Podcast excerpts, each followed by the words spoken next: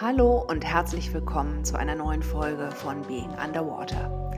Ich bin Joanna Breidenbach, Sozialunternehmerin und Autorin aus Berlin. Mit Being Underwater erforsche ich die Rolle von Inner Work im digitalen Zeitalter.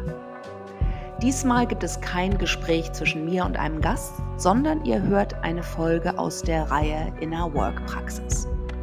Heute erzähle ich euch von meiner Beschäftigung mit einer unserer grundlegendsten Körperfunktionen, dem Atem. Wenn ihr jetzt denkt, was? Atem als Inner Work Praxis? Dann seid ihr damit in guter Gesellschaft. Bis vor kurzem war es mir völlig unverständlich, wieso Menschen sich im Park zum Gruppenatmen trafen oder Seminare besuchten, um ihren Atem zu optimieren. Hatten die wirklich nichts Interessanteres zu tun? Wenn ich mich überhaupt mit dem Atem beschäftigte, dann als soziales und politisches Thema. Im Rahmen meiner Arbeit fürs Better Place Lab besuchte ich zum Beispiel in Peking Startups, die, indem sie Geräte zur Messung der Luftverschmutzung entwickelten und in der Bevölkerung verteilten, politischen Druck ausüben wollten. In Delhi, einer extrem smogverseuchten Stadt, lernte ich die soziale Stellung meiner Interviewpartnerinnen anhand der Luftfilteranlagen abschätzen, die sie in ihren Wohnungen und Büros installiert hatten.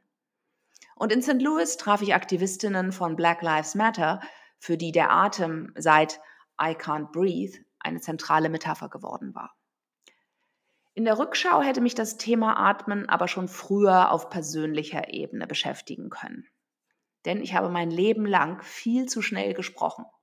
So schnell, dass es mir oft schwer fiel, zwischendurch Luft zu holen und ich meinen Atem insgesamt als abgehackt und unruhig empfand.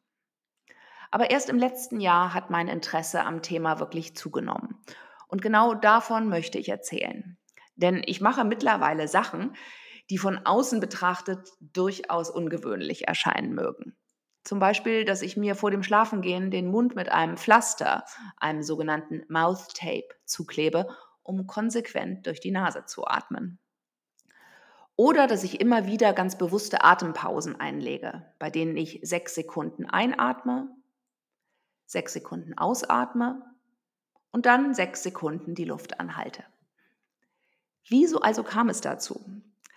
Der erste Anlass, mich mit Atmung zu beschäftigen, kam während Corona. Nicht, weil ich Atemwegsprobleme hatte, sondern weil ich, wie viele andere auch, in der Stagnation nach neuen Impulsen und Ausdrucksformen suchte. Unter anderem nahm ich Kontakt zu einer Sprach- und Gesangslehrerin auf. Vordergründig wollte ich mich auf die Vertonung zweier Bücher vorbereiten. Das mit Bettina Rollo gemeinsam verfasste New Work Needs Inner Work und mein jüngst erschienenes Buch Innenansicht. Ich hatte immer viel und gerne vorgelesen, aber mir war klar, dass eine professionelle Hörbucheinspielung von mir mehr verlangen würde als meine auch durchaus anspruchsvollen Kinder und deren Freunde. Im Hinterkopf spielte aber auch mein Wunsch eine Rolle, beim Sprechen generell weniger Druck zu spüren und meinen eigenen, hoffentlich langsameren Rhythmus zu finden. Ich muss sagen, die Dutzend Sprachstunden, die ich nahm, waren total interessant. Meine Lehrerin verfolgte eine Methode, die mein ganzes Nervensystem mit einbezog und mich ermutigte, mir Zeit zu lassen, die innere Erfahrung des Textes eng mit meinem natürlichen Atem und den Stimmbändern zu verknüpfen. Und während ich das hier sage, checke ich innerlich natürlich, wie viel von dieser Sprachtechnik auch jetzt noch, ein Jahr später, noch bei mir bleibt. Ich mache jetzt nicht mehr die systematischen Stimmbandübungen, aber mein Sprechen und mein Atem fühlen sich heute und auch hier immer noch deutlich freier und entspannter an. Scheint also nachhaltig gewesen zu sein. Ein zweiter Anstoß, mich mit dem Atem zu beschäftigen, kam durch einen meiner Gäste hier bei Being Underwater. Vielleicht erinnert ihr euch an mein Gespräch mit Rainer Höll vor ein paar Monaten, in dem der gegen Ende beschrieb, wie er durch bestimmte Atemübungen zu Beginn einer Meditation viel schneller in einen leeren, offenen Bewusstseinszustand hineinkommt. Das ließ mich aufhorchen, denn ich kenne nur zu gut Situationen, wo ich 20, 30, 40 bis zu 60 Minuten einer Meditation nur damit beschäftigt bin, dem Wirrwarr meiner Gedanken zu folgen. Auf einer Ebene akzeptiere ich diesen Zustand, weil ich mir sage, dass Meditieren meine Hygienepraxis ist, bei der ich die vielen Eindrücke, die in mir zusammenkommen, verdaue. Aber ich bin auch manchmal wirklich unzufrieden, dass es mir nur in längeren Retreats gelingt, wirklich tief in mich abzusinken und Momente großer Stille und Leere zu erfahren. Ich bat also Rainer nach unserem aufgezeichneten Gespräch, mir mehr über seine Atemübungen zu erzählen und bekam eine Liste von YouTube-Videos, die ich auch gleich ausprobierte.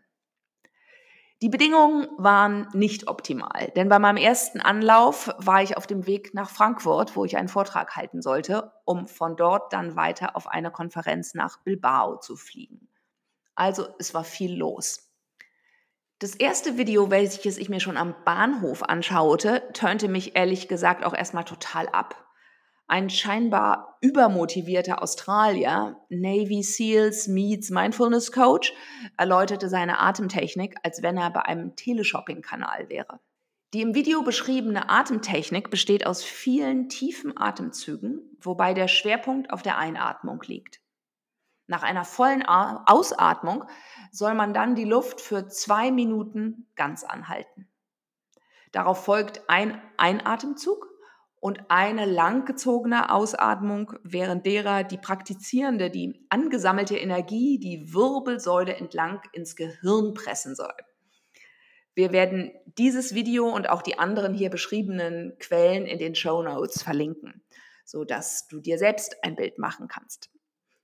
Obwohl mich der YouTuber irritierte, startete ich kaum im Zug das zweite Video, das Rainer mir von demselben Instrukteur empfohlen hatte eine 27 Minuten lange geführte Atemmeditation. Ich bin ziemlich sicher, dass meine Mitreisenden es seltsam fanden, wie ich da so mit geschlossenen Augen da saß und den Atemzyklus durchlief.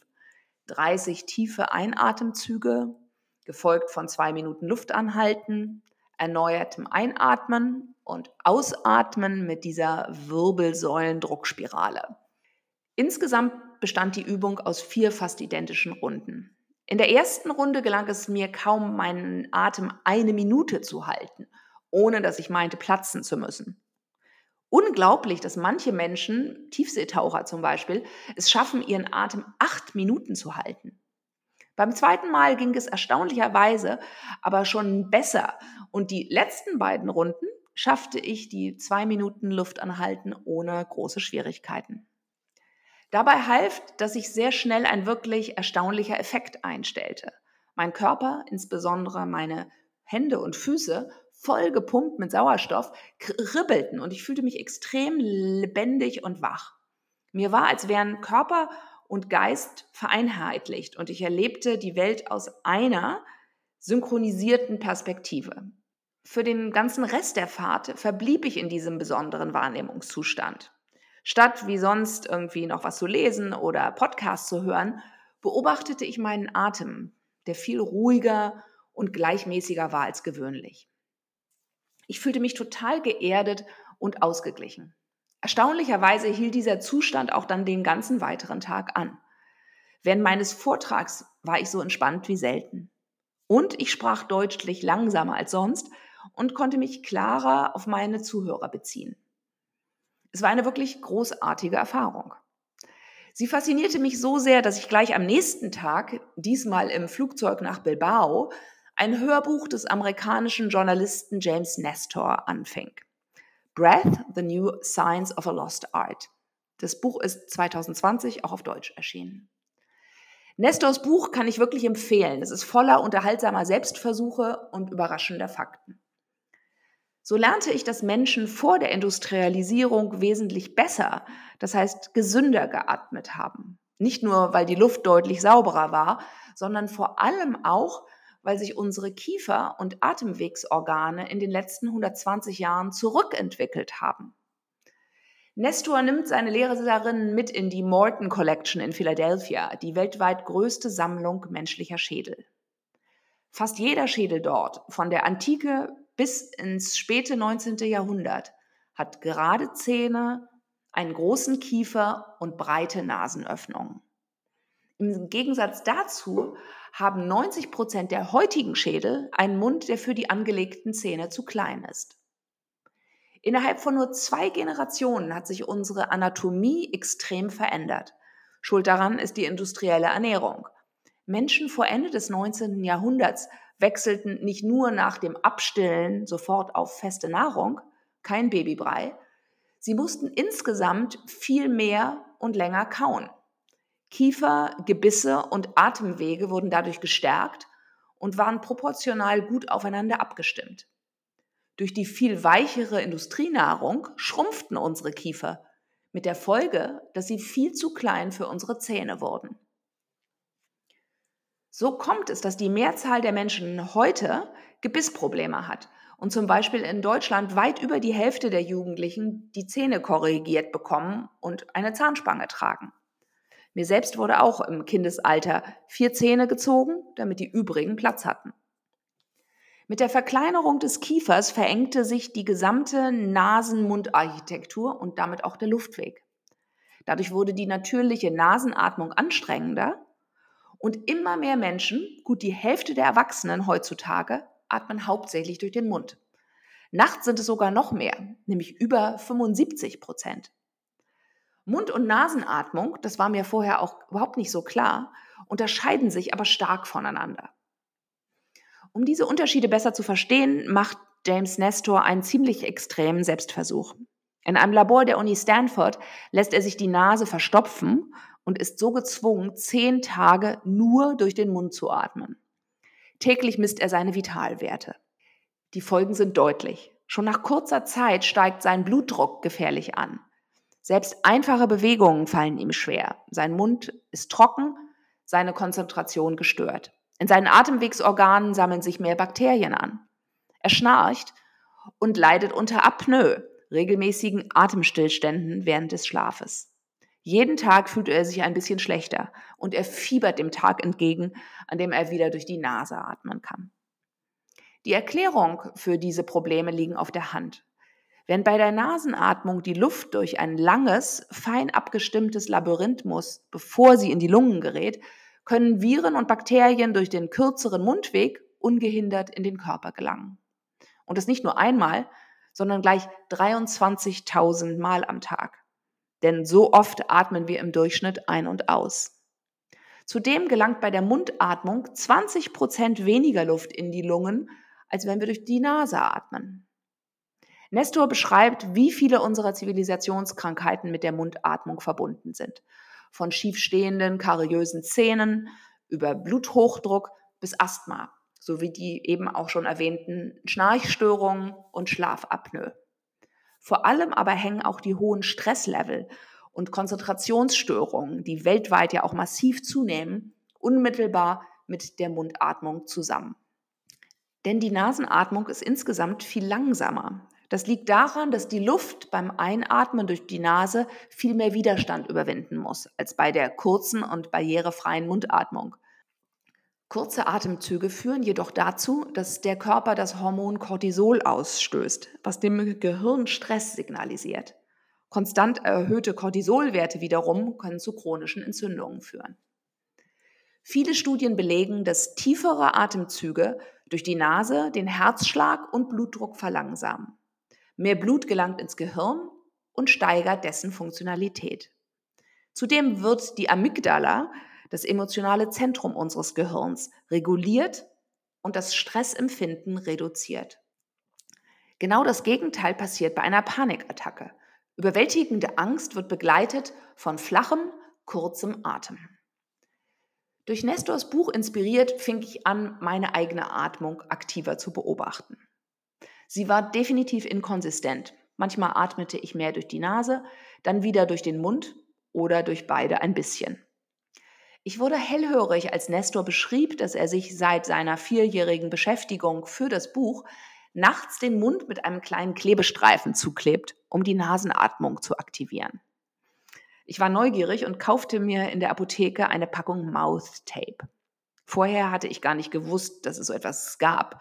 Inzwischen habe ich allerdings gelesen, dass Mouth Taping durch TikTok gerade zu einem regelrechten Trend avanciert ist. Am ersten Abend, als ich mir vorm Einschlafen einen farblosen Klebestreifen in Form eines X über die Lippen klebte, erwartete ich, dass dies unangenehm sein würde und ich bestimmt nachts diesen Streifen entnervt abreißen würde. Aber nichts dergleichen. Ich schlief richtig gut und wachte erholt auf. Seitdem benutze ich das Mouth Tape fast jede Nacht. Nicht nur, weil mein Schlaf ruhiger und erholsamer ist und ich deutlich seltener nachts wach werde und weniger Angstzustände bekomme, sondern auch, weil ich mit geschlossenem Mund guten Gewissens meine bevorzugte Schlafposition flach ausgestreckt auf dem Rücken einnehmen kann, ohne meinen Partner neben mir durch Röcheln oder Schnarchen zu stören. Denn diese Geräusche entstehen vor allem in der Rückenlage bei geöffnetem Mund. Studien deuten darauf hin, dass konsequente Nasenatmung auch die REM-Phasen, also die Rapid Eye Movement Phasen, verlängert, die Schlafphasen, die für Konzentration und Gedächtnis besonders wichtig sind. Hier habe ich leider keinen Vorher-Nachher-Vergleich, denn ich habe ungefähr erst gleichzeitig zum Mouth-Taping auch angefangen, meine Schlafphasen zu messen. Falls ihr euch jetzt fragt, wie ich das mache, ähm, ich trage einen Aura-Ring, einen dieser smarten Schlaftracker, der genau misst, wie viel Zeit meines Schlafes ich in welcher Phase verbringe. Und auch wenn ich nicht weiß, ob meine REM-Phasen durch die Nasenatmung länger geworden sind, liegt mein aktueller Wert an diesem Schlaf bei 35 Prozent. Und das ist weit über dem Durchschnitt. Am Ende von Nestors Buch sind eine Reihe von Atemübungen, die ich in den letzten Monaten ausprobiert habe. Sehr bekannt und wie ich finde auch viel angenehmer als der eingangs erwähnte YouTuber sind die Übungen von Wim Hof, dem niederländischen Iceman. Unter den vielen verschiedenen Atemtechniken ist auch die sogenannte Boxatmung. Damit atmet man beispielsweise vier Sekunden ein, hält für vier Sekunden, atmet vier Sekunden wieder aus und hält dann für weitere vier Sekunden die Luft nochmals an. Diesen Zyklus wiederholt man dann mehrere Male. Was bei dieser Boxatmung passiert, ist, dass auf der chemischen Ebene die vermehrte Sauerstoffnährung des Gehirns das Körpersystem in einen Kohärenzzustand versetzt. Herzfunktion, Blutdruck und das Nervensystem greifen koordiniert und maximal effizient ineinander. Beim Halten des Atems wiederum sammeln wir mehr Kohlendioxid im Körper an, was das parasympathische System fördert und den Herzschlag verlangsamt. Dies führt dann zu einem ruhigen und entspannten Gefühl. Viele Menschen haben die Selbstheilungskräfte des Atems erforscht. Heute wissen wir, dass Krankheiten wie Bluthochdruck, Apnoe oder Asthma durch den Atem positiv beeinflusst, wenn nicht gar geheilt werden können. Atemübungen können aber auch unseren Knochenbau positiv beeinflussen. Ein faszinierendes deutsches Beispiel ist dabei Katharina Schroth, die 1894 in Dresden geboren wurde und an einer Skoliose, also einer Wirbelsäulenverkrümmung litt.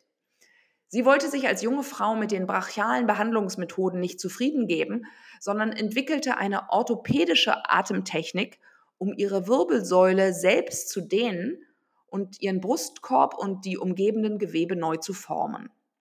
Das Krasse und für unser medizinisches System leider bezeichnende ist, dass diese Methode, obwohl sie extrem wirksam war, von der Schulmedizin viele Jahrzehnte belächelt und sogar abgelehnt wurde. Erst in den 1980ern setzte sie sich auch im breiteren medizinischen Establishment durch. Die positiv entspannende Wirkung des Atems ist natürlich auch integraler Bestandteil vieler Mindfulness-Übungen und von Meditationen. Viele Traditionen des Meditierens und des Sitzens starten mit einem Fokus auf dem Atem. Dabei ziehen wir die Aufmerksamkeit aus der oft schnell getakteten mentalen Ebene dem ganzen Denken, Planen, Grübeln, auf die meist langsamere, weniger definiertere Körperebene. In diesem Bereich gibt es ebenfalls spannende Forschungen. So stellten Wissenschaftler fest, dass die wichtigsten Gebete, darunter das buddhistische Mantra Om Mani Padme Hum, aber auch der traditionell auf Latein rezitierte Rosenkranz, ebenso wie einer der bekanntesten Kundalini-Chants Satanama eins gemeinsam haben. Sie alle folgen dem gleichen Atemrhythmus. Sechs Sekunden Ausatmung, um den Ton zu erzeugen, gefolgt von sechs Sekunden Einatmung. Insgesamt ergibt das fünf Atemzüge pro Minute. Deutlich langsamer, als die meisten von uns im Alltag atmen. Eine Vielzahl verschiedener Kulturen und Religionstraditionen hatten also Gebetstechniken mit dem genau gleichen Atemmuster entwickelt und von dessen entspannender, zentrierender Wirkung profitiert. So, was ziehe ich aus dieser ganzen Beschäftigung, meinen Lektüren und Experimenten rund um das Atmen? Und an dieser Stelle muss ich auch sagen, dass ich bislang nur an der Oberfläche gekratzt habe, denn es gibt Dutzende Techniken, zum Beispiel das holotrope Atmen, die von sich behaupten, transformatorisch zu sein und die ich nicht oder nur sehr oberflächlich ausprobiert habe. Aber zum jetzigen Zeitpunkt reicht mir das Gelernte. Also, was nehme ich aus meiner Beschäftigung mit? Vor allem vier Dinge. Ich bin in Bezug auf meinen Atem insgesamt viel orientierter. Mittlerweile kann ich sehr deutlich den Unterschied zwischen Mund- und Nasenatmung bemerken und atme viel mehr durch die Nase. Das hat auch dazu geführt, dass ich besser schlafe und seitdem insgesamt konzentrierter durch die meisten Tage gehe. Zweitens, ich nutze den Atem aktiv zur Stressregulierung. Wenn ich merke, dass ich sehr angespannt bin oder ich sogar richtig Angst bekomme, mache ich eine der eben beschriebenen sehr einfachen Atemübungen. Das Tolle daran ist, diese Praktiken funktionieren in allen Situationen. Denn auch in einem Meeting oder in einem anderen sozialen Setting merkt niemand, dass ich gerade zum Beispiel über eine länger gezogene Ausatmung mein Nervensystem reguliere. Drittens, durch meine Beschäftigung mit dem Atem wurde ich gezwungen, ein persönliches Muster nochmals zu konfrontieren und vielleicht etwas weiter aufzuweichen. Ich habe gemerkt, wie leicht ich alles, was nicht intellektuell, dynamisch und produktiv ist, tendenziell abwerte. Wie sehr ich im Leben nur die Dinge wirklich ernst nehme, die irgendwie bedeutsam sind. Und zwar bedeutsam im Sinne von äußerlich sozial wirksam. Meine Beschäftigung mit dem Atem hat dazu geführt, dass ich mehr darauf achte, wie ich mich wirklich fühle, wie mein inneres Erleben der Welt ist.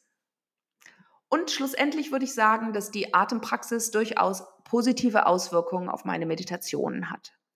Ich empfinde sie gerade fokussierter und tiefer.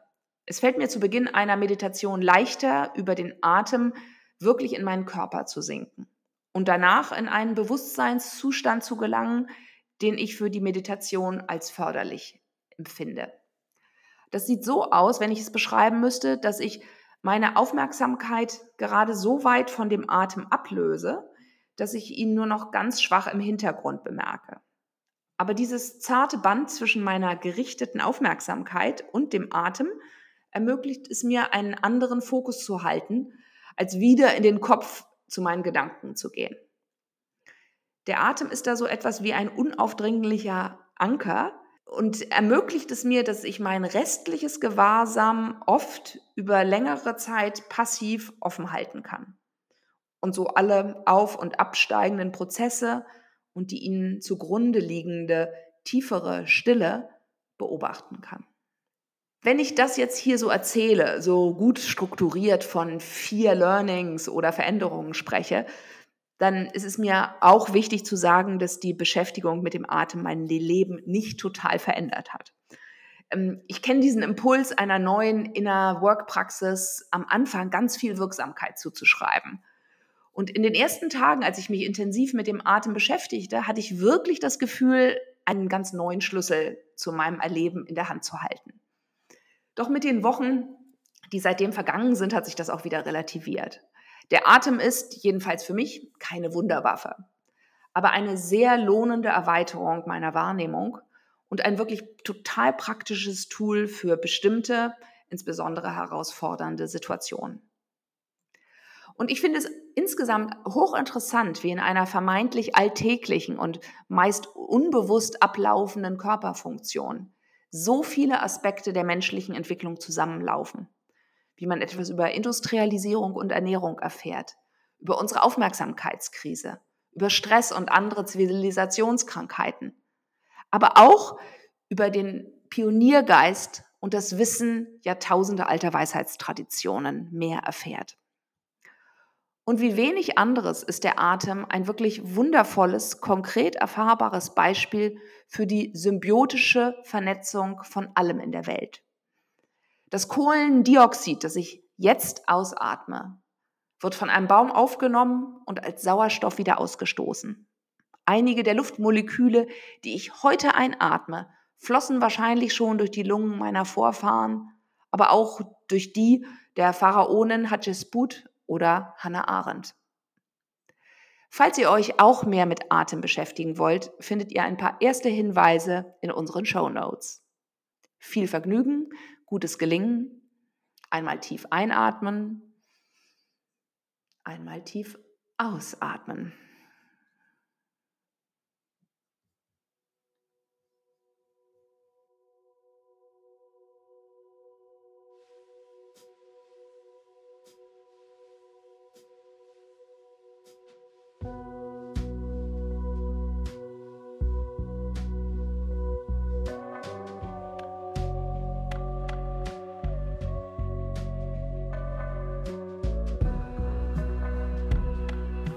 Being Underwater ist eine Produktion von Joanna Breidenbach und Sienna Powers.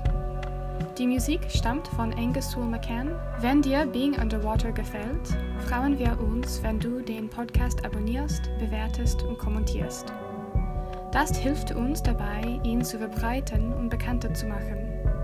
Du findest unsere Homepage auf anchor.fm-being underwater oder auf johannabreidenbach.de.